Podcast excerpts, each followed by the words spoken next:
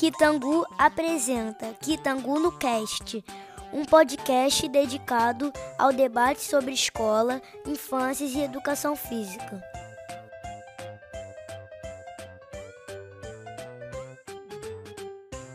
Bom dia, boa tarde, boa noite a todos e todas que chegaram até o nosso podcast do projeto Kitangu, Educação Física na Educação Infantil. Nós vamos dar início ao nosso segundo episódio. Hoje eu estou aqui, eu sou a Marcela Lima, extensionista do projeto, licencianda de Educação Física da UFRJ, estou no quinto período, e eu estou aqui hoje com a professora Aline, e com a professora Ana Paula. Gostaria de pedir as duas que se apresentem primeiro, né, antes da gente começar a conversar. Obrigada, Marcela. Então, bom dia, boa tarde, boa noite a todos e todas. É, conforme a Marcela mencionou, meu nome é Aline, eu sou graduada em pedagogia, tenho mestrado em educação. Atualmente eu estou na direção adjunta de ensino do Colégio de Aplicação da UFRJ, mais especificamente na sede Fundão, que é a sede do colégio que atende o segmento da educação infantil. Então, embora eu tenha formação de professora, eu acho importante demarcar que na UFRJ eu ocupo o cargo de técnico em assuntos educacionais. É, salientar esse lugar para mim é um ato político de valorização do lugar do técnico na universidade. Eu queria dizer que é com uma imensa alegria no coração que eu estou aqui participando desse podcast, desse bate-papo sobre a infância, suas multiplicidades, né, organizado por esse projeto de extensão tão bacana que é o Kitangu, ao lado da Ana Paula e sob a mediação da Marcela, a quem desde já eu agradeço o convite. Bom dia, boa tarde, boa noite. É um prazer também estar aqui. Faço minhas as palavras da Aline. Obrigada, Marcela, pela oportunidade. Eu sou a professora Ana Paula Santos. É, atualmente, eu leciono na educação básica, como professora de educação física para os anos iniciais e é, de ensino na prefeitura é, de Duque de Caxias. É, sou também professora da Universidade Estácio de Sá, é, lecionando nos cursos de pedagogia é, e educação física, e também estou como professora substituta é, na Escola de Educação Física e de da, da UFRJ. A minha formação inicial é em educação física, sou graduada em educação física pela UFRJ, é, com mestrado e doutorado em educação. É, é muito importante é, estar aqui né, e poder falar sobre a infância, né? É, a infância ela representa uma parte muito importante aí no meu campo de trabalho, na minha formação eu trabalho com a educação infantil e acredito que essa conversa que nós teremos agora é, vai ser é, muito importante aí para a gente trazer assuntos relevantes para o tema, tá? Então eu só tenho a agradecer a Marcela, a Aline mais uma vez. Bom, eu que agradeço em nome do projeto todo pela participação de vocês duas. Acho que vai ser muito importante muito rico, né? Tudo que a gente vai trocar sobre o nosso tema, que é falar sobre as infâncias, sobre a multiplicidade dessas infâncias, né? E quem são os sujeitos da educação infantil, que é o segmento da educação básica que o nosso projeto está olhando, né? Com esse foco maior, e onde vocês duas também estão inseridas enquanto docentes. E aí a nossa primeira questão né, é sobre o ser criança. O que vocês entendem sobre ser criança? É, bem, é, o, que, o que é criança, né? O que é ser criança, na verdade, né, Marcela? É, essa visão de criança como um sujeito, aí principalmente desse processo educativo, né, que a gente vai abordar aqui, me remete às diretrizes curriculares nacionais da, é, de educação infantil. Né? É, nesse documento, a gente tem uma, uma, uma visão assim, muito importante né, é, para pensar a criança como sujeito histórico e de direitos, né, um sujeito que se desenvolve nas interações, nas relações e práticas do cotidiano, a ela disponíveis, né, e por ela estabelecidas com adultos e crianças de diferentes idades, nos diferentes contextos culturais no qual ela se insere, né? Então, nessa interrelação, essa criança, ela faz amizades, ela brinca com a natureza, ela faz de conta, deseja, aprende, observa, experimenta, questiona, constrói sentidos sobre o mundo, sobre suas identidades, né? E acima de tudo, ela produz cultura, né? É, o conhecimento científico que a gente tem hoje, né, na verdade, nos traz a ideia de que desde o nascimento a criança ela busca atribuir significados à sua experiência, né, nesse processo de conhecer o mundo, né, o mundo material, o mundo social, ampliando de forma gradativa é, as suas curiosidades, as suas inquietações, né, mediante é, os espaços e tempos em que essa, essa criança está mergulhada. Né? Então, esse período né, é, mais específico da educação infantil, é, ele se caracteriza por grandes, por marcantes aquisições, né, como o andar, o falar, a formação da imaginação, a capacidade de, de fazer de conta, né, de representar é, diferentes linguagens. Né? E aí é, há uma ideia muito recorrente né, de que, nesse momento, né, é, as aquisições e, e, e essa dimensão orgânica da criança ela se faz presente, né? principalmente no início né, da, dessa infância.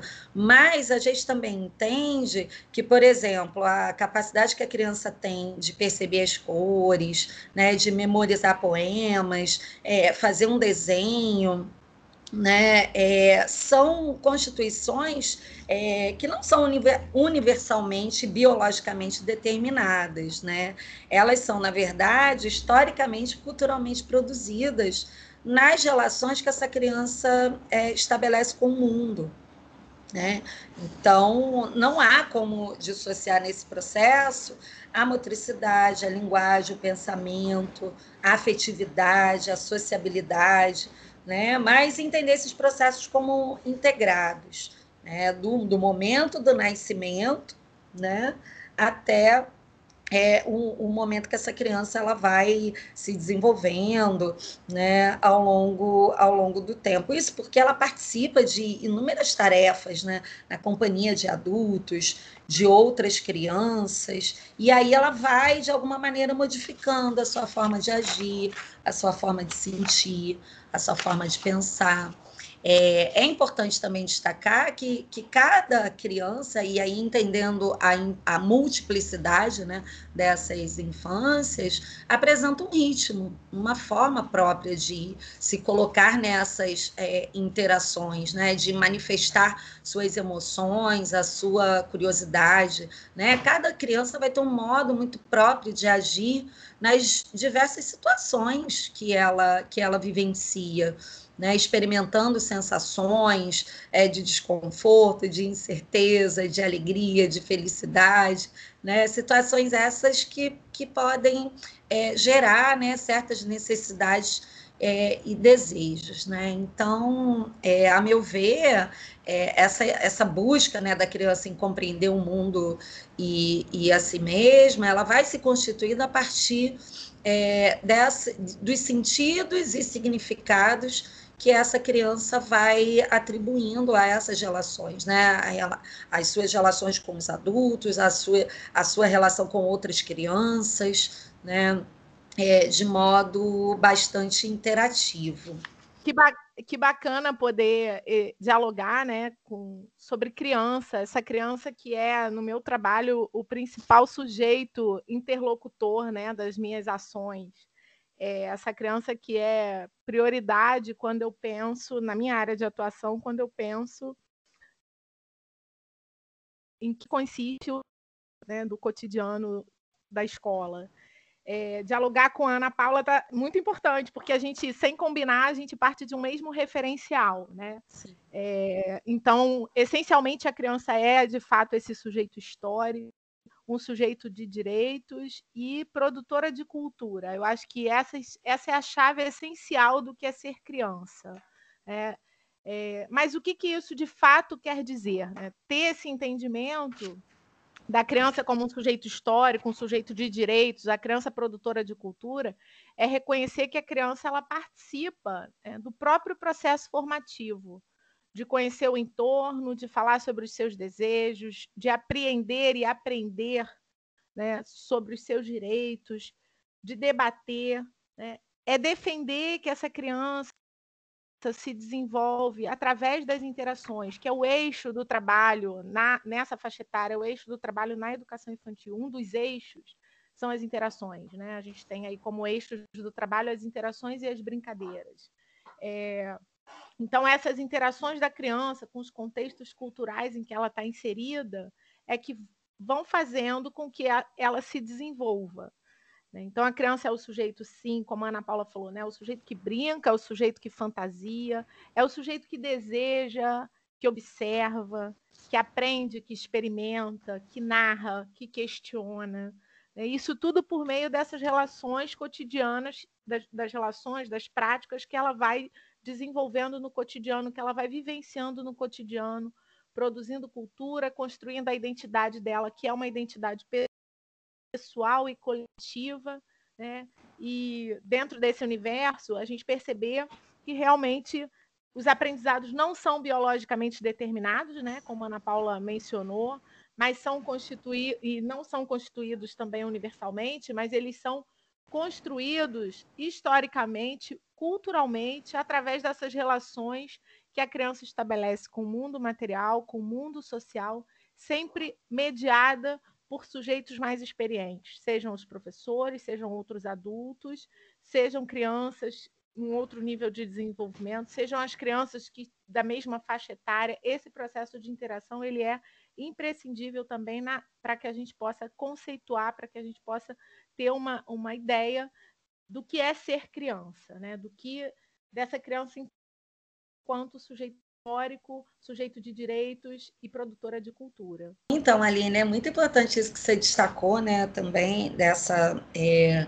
dessa relação é, importante, né, dessa relação dialógica é, com, com outras crianças de diferentes faixas etárias, com, com outros adultos. E aí eu fico pensando o seguinte: a importância da gente também é, é, refinar o, os olhos, né? sensibilizar o, o olhar, na verdade, é, para outras marcas sociais também que acompanham essas crianças e o quanto que isso também vai determinar a construção dessas infâncias. E aí eu trago, por exemplo, as, as marcas de gênero, é, raça, é, classe social, deficiência, é, religião, né? E o quanto que isso para nós, né, nós é, é, professoras e, e, educadoras, quer seja no âmbito da educação física ou, ou da escola, de uma maneira geral, é, são brechas importantes para a gente problematizar a construção dessas infâncias, né? dessas identidades. Eu me lembro que uma vez eu, eu passei por uma situação é, numa turminha de educação infantil, eu sempre conto esse, esse caso, né? É, e aí eu fui propor uma brincadeira de futebol. E eu tinha comigo meninos e meninas, né?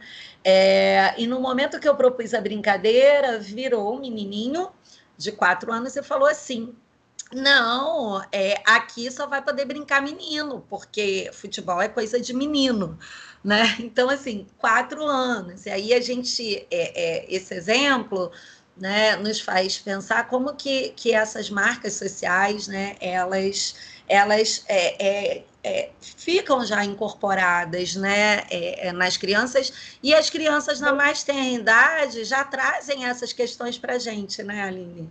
Então, essa sua fala, Ana Paula, ela traz um, é, algo de muito importante, né? Que é a sensibilização do nosso olhar enquanto professor, enquanto educador, enquanto adulto que está ali nesse processo de interação com a criança, que é a importância de sensibilizar, porque a criança traz essas marcas e a gente precisa justamente fazer o contrário, né? Que é valorizar a diversidade é, trazer essa criança para essa reflexão. Isso é educar para a cidadania, né?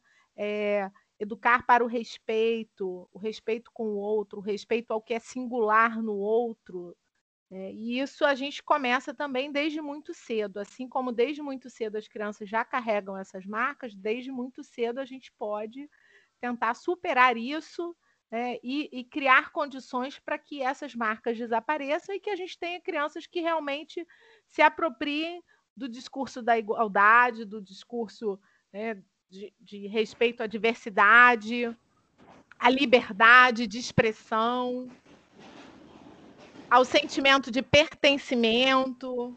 Muito importante as falas de vocês duas, professoras, até porque, né, se a gente for olhar para o processo histórico da educação infantil no Brasil, lá atrás ela tinha um caráter muito assistencialista, ela tinha um caráter de enxergar as crianças muito como mini adultos e não como um sujeito histórico de direitos e deveres que carrega com si suas particularidades, suas individualidades, né, as suas marcas históricas para além da escola, para além do contexto escolar. E é muito importante que hoje em dia a gente tenha superado essa visão, talvez não totalmente, mas é uma construção histórica que é muito importante para a educação infantil e para as nossas crianças. E com, com essa história, né, e todas essas questões que vocês trouxeram com relação às marcas e aos alunos, o que, que eles carregam consigo, o que, que eles constroem, queria saber de vocês como garantir as individualidades e particularidades de cada aluno, né, de cada criança nas aulas ou no momento de intervalo, né, dentro da escola, dentro do contexto escolar. É, eu, eu acredito, Marcela, que garantir né, essas individualidades, essas, é, essas é, múltiplas possibilidades né, da, da, das infâncias e das identidades é um grande desafio para nós é, na escola. Né? Até porque a escola ela opera ainda com um sentido único de infância, muitas das vezes. Né? Ela projeta um modelo de criança, um modelo de aluno e, e aluna, melhor dizendo, né?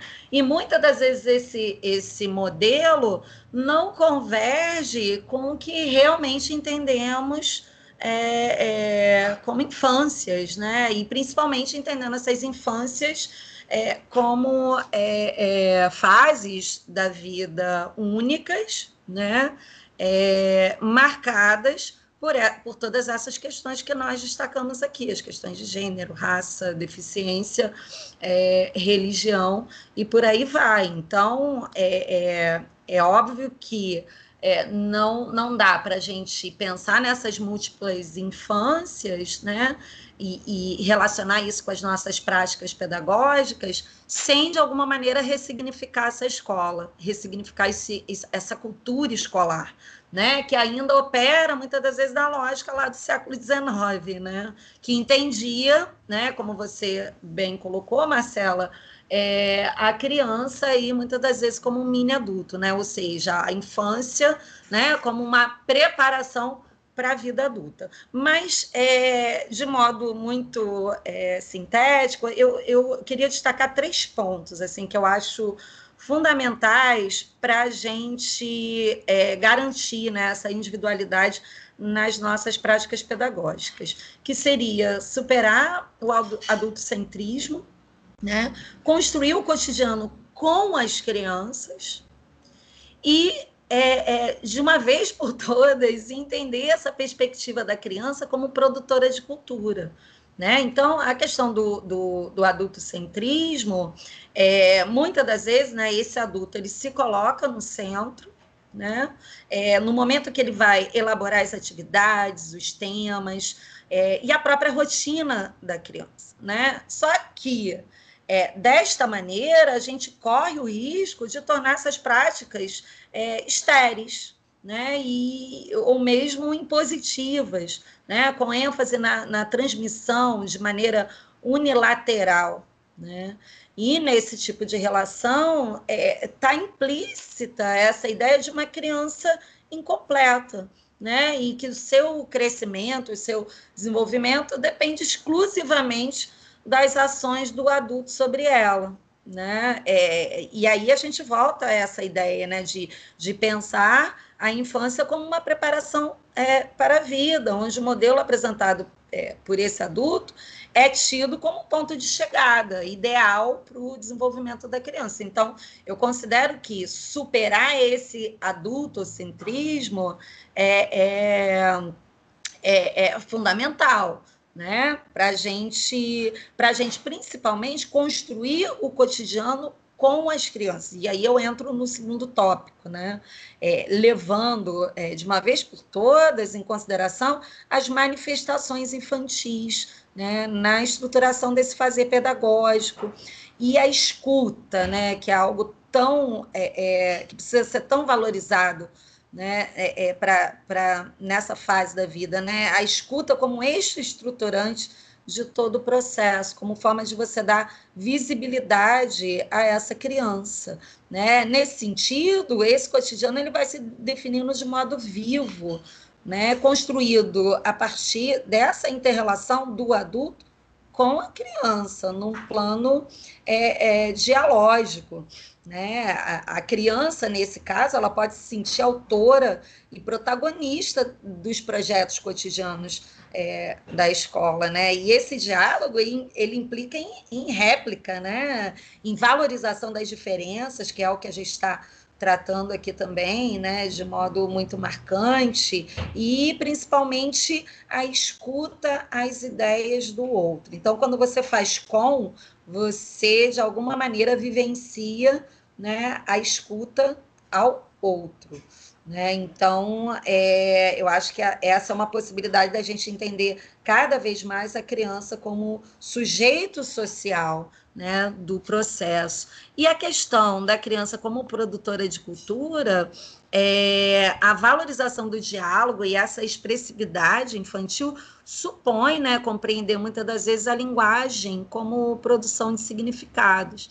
Né? E aí, nesse sentido, quando a criança fala, quando a criança se movimenta, quando a criança brinca, é, ela interage nesse mundo que ela está mergulhada, né? construindo é, sentidos, outros sentidos para a realidade, sentidos próprios. Né? Então, quando a criança brinca de ser mãe, ser pai, herói, heroína, médico, médica, professor e professora, ela está vivenciando é, uma, uma realidade.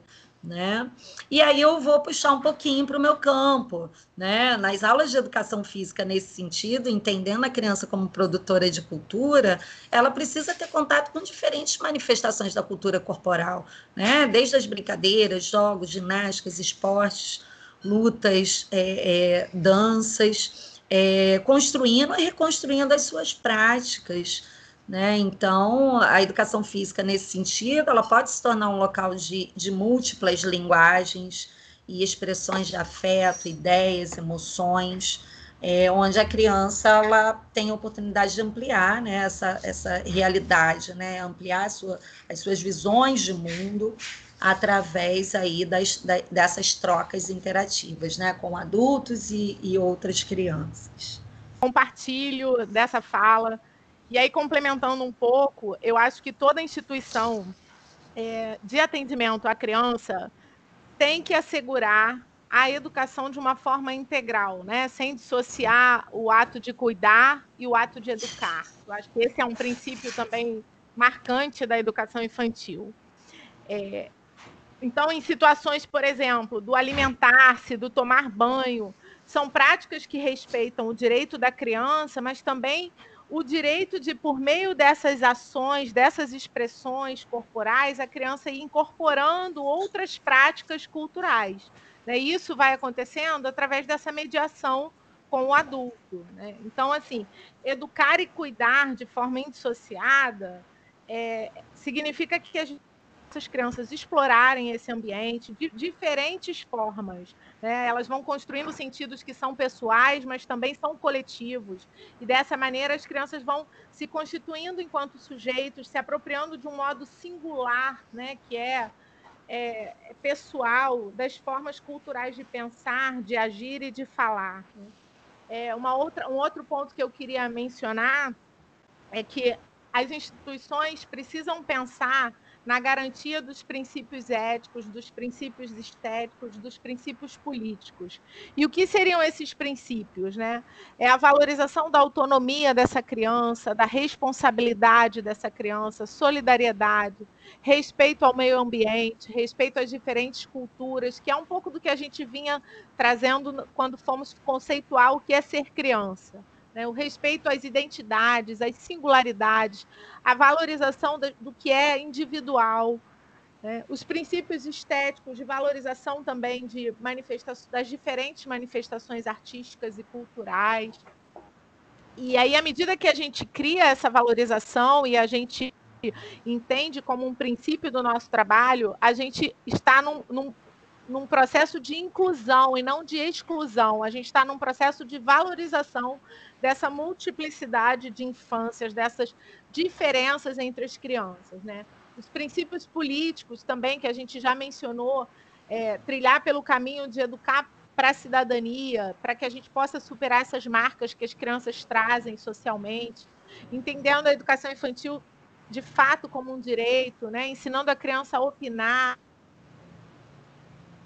respeito ao sentimento dos outros. Então, assim, dar voz à criança no cotidiano para que nós possamos, nesse diálogo, construir a nossa, a, as nossas ações pedagógicas é também, por outro lado, ter esse olhar sensível do adulto para que essa criança possa, de fato, ser protagonista. Então, às vezes, numa simples situação de brincadeira, a criança está ali manifestando uma série de né, possibilidades para que nós, adultos, possamos criar uma mediação, problematizar uma situação para que a gente possa dialogar sobre aquilo e trazer ensinamentos sobre aquilo. Então, dar voz a essa criança que é produtora de cultura é também sensibilizar o olhar do adulto para estar pronto para ser ouvinte dessa voz, né? né? Manifesta desejos, que está que tá ali também tendo né, é, suas demandas trazidas através é, de, dessa fala. É importante, não é? A gente diz assim, ah, vou dar fala à criança, mas e o adulto? Quem é o interlocutor dessa escuta? Então é importante que esse adulto também tenha esse olhar sensível para que de fato a gente possa valorizar essa diversidade, valorizar os desejos, os anseios que são trazidos por essas crianças né, crianças que vêm de diferentes classes sociais, que pertencem a diferentes grupos, que são oriundas de diferentes bairros, né, e aí falando um pouco da realidade que eu atuo. É, a gente precisa, então, ter esse olhar, um olhar apurado, um olhar sensível para essa criança que é protagonista. Só uma coisa que eu fiquei é, pensando, que a Aline trouxe, essa questão da gente é, superar né, as marcas que as crianças trazem dos seus cotidianos. É, eu, eu concordo com, com o que a Aline falou, no sentido da gente superar as consequências dessas marcas. Né? É, Não no sentido de demarcar. Isso, é, preconceitos e discriminações porque é, a, a, o nosso grande, um dos grandes desafios, talvez, não só da educação infantil, mas de toda a escola, é justamente encarar essas diferenças como riqueza pedagógica, né? É, é, então, é, é trazer, sim, para dentro da escola as questões de gênero, raça, é, deficiência e religião de uma maneira né, que essas questões entrem de fato no currículo, né, sejam Sim. assunto curricular desde a da, da educação infantil.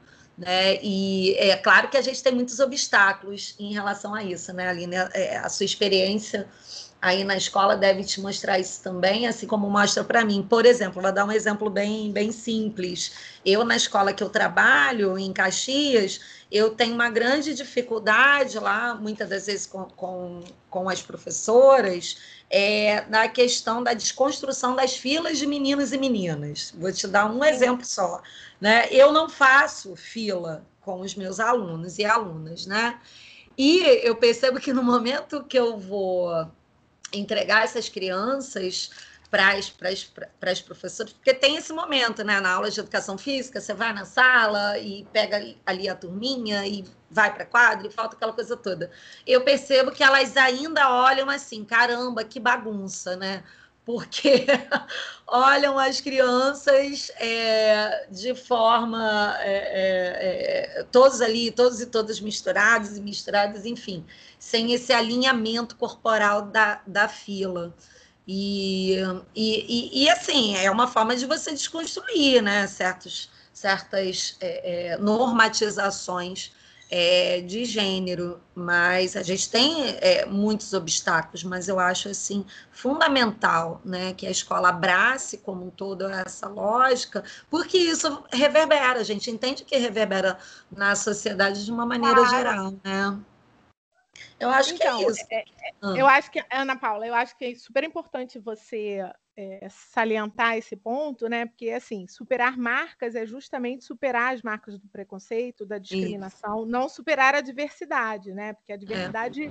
ela é um, um, princípio que a gente precisa acolher, né? E aí, enquanto instituição, a gente a gente zela por esse princípio da diversidade, porque independente, né, nós nós somos diversos, somos singulares e a gente precisa valorizar isso e a potência, né? O que é a diversidade é algo que tem uma potência enriquecedora de constituição do, do processo do ser humano, né?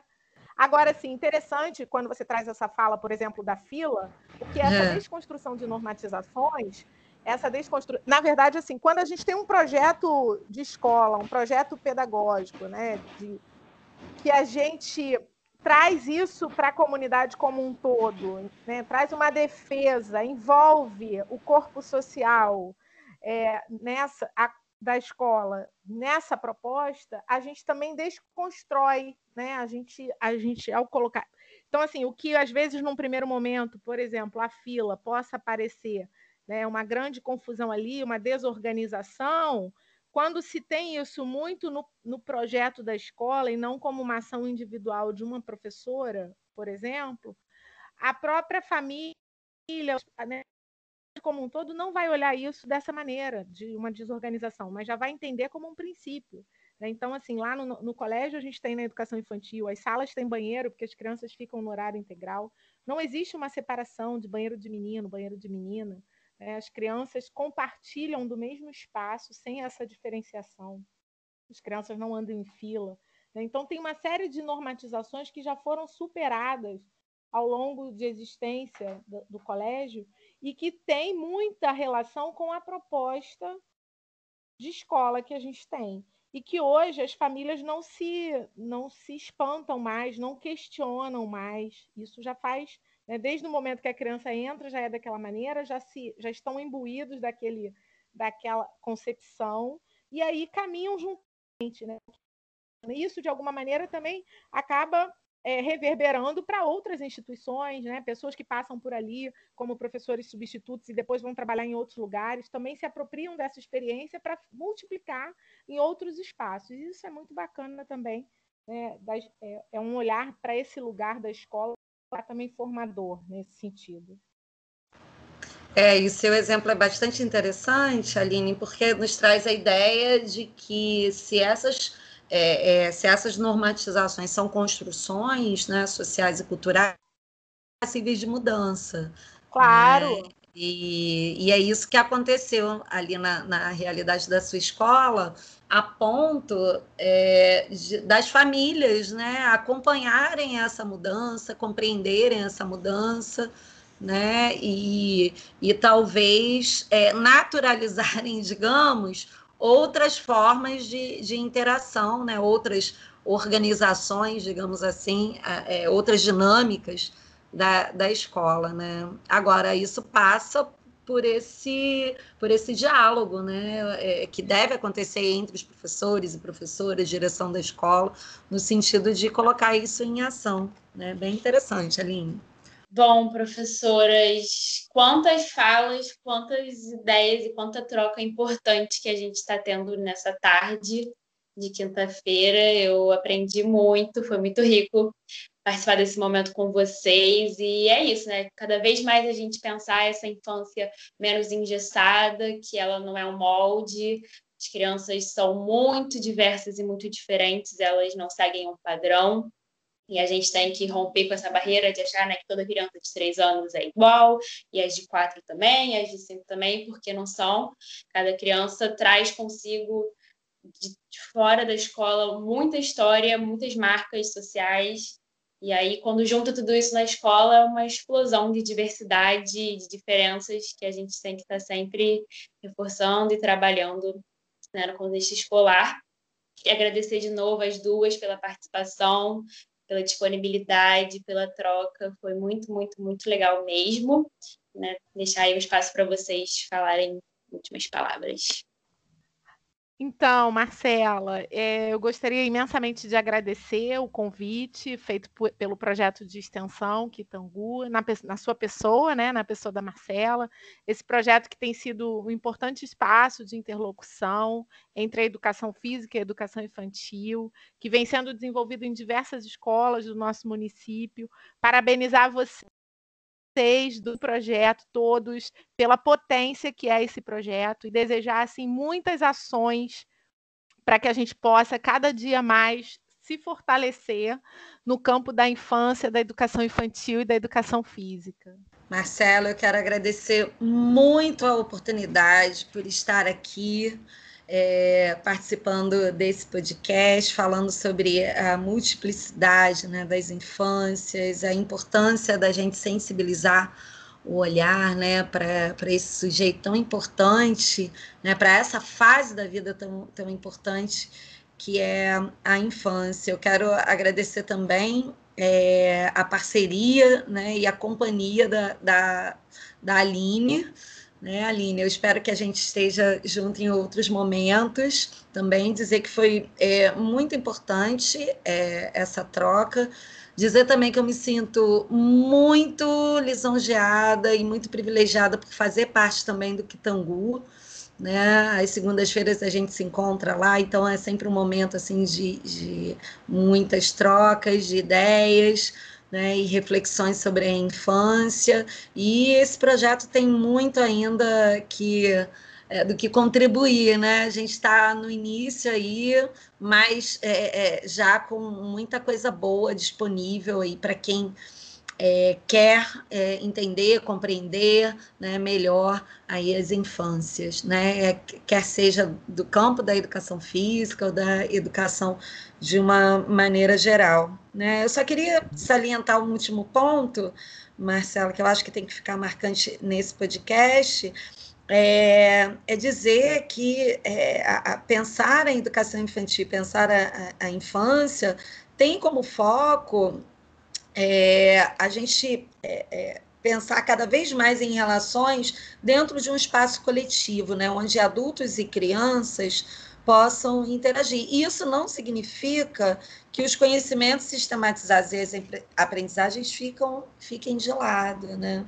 É, mas esses conhecimentos é, e aprendizagens precisam estar vinculados diretamente aos processos de construção das identidades infantis, né? ao afeto, à expressão, ao brincar, o movimento corporal, a fantasia e a imaginação. Né? É isso. Muito obrigada, meninas. Ana Paula, muito obrigada pela partilha, pelo diálogo. E muito, muito obrigada, professoras. Foi muito bom. E obrigada, pessoal, por ouvirem o nosso podcast. E até o próximo episódio. Obrigado por ter permanecido conosco até aqui. Até a próxima, pessoal!